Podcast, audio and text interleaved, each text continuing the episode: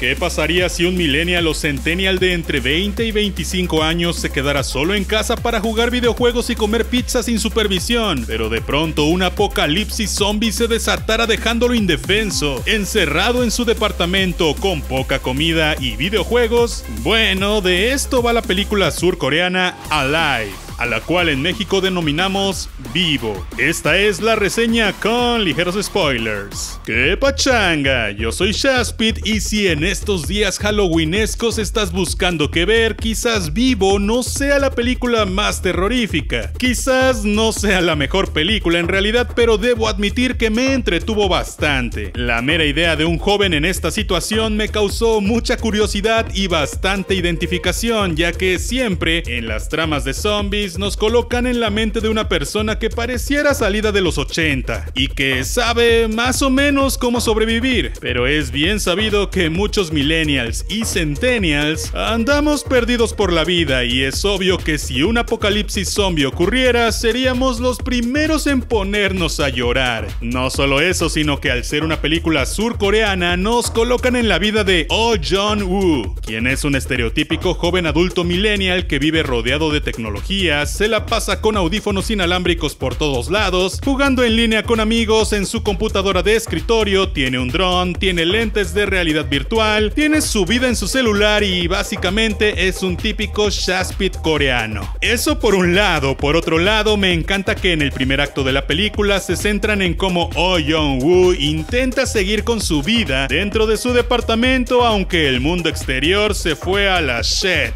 Creo que yo en su lugar habría actuado exactamente igual. También amo que este apocalipsis en la película no sucede de un segundo a otro, sino que en las noticias vamos viendo cómo poco a poco va ocurriendo, vemos el paso de los días e incluso en el final de la misma vemos que tanto avanzó o no la crisis. Al principio pensé que toda la película transcurriría en el apartamento, pero no. Eventualmente Oh Young-woo se queda sin comida pues no fue al sur como le dijo su mamá y se queda sin agua pues el mundo se está muriendo. Vemos cómo intenta comunicarse por medio de su celular y poco a poco va utilizando la tecnología que tiene en casa para resolver ciertos problemas. La cosa es que depender tanto de la tecnología no es siempre algo bueno, pues esta misma le juega en contra en ciertos puntos como cuando se da cuenta que necesita unos audífonos alámbricos y todos los que tiene son sin cables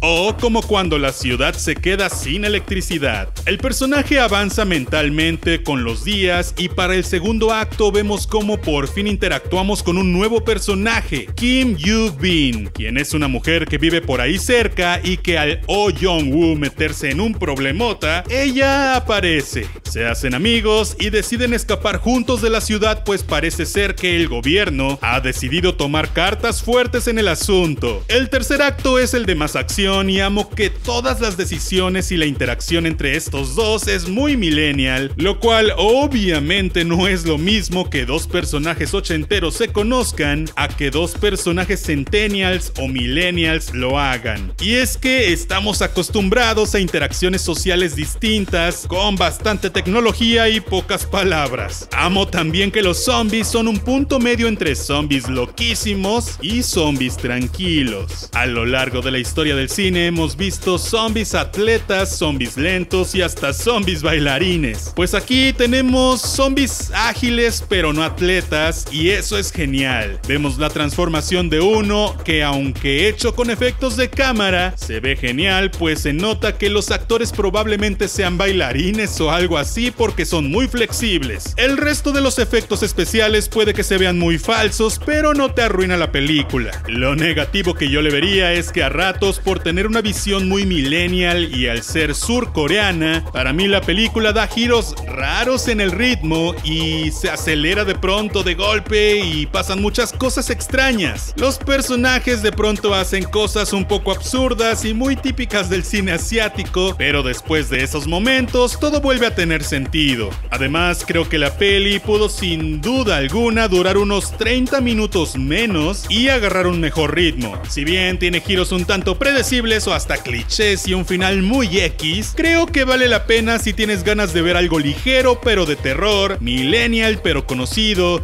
extranjero pero entendible. Y es que tiene un doblaje muy cool por si no tienes ganas de ver coreano y leer subtítulos. Está disponible en Netflix y espero que la disfrutes. Yo soy Shaspit, no olvides suscribirte, activar la campanita, dejar un like si te gustó el video y yo te veré la próxima vez. Ya.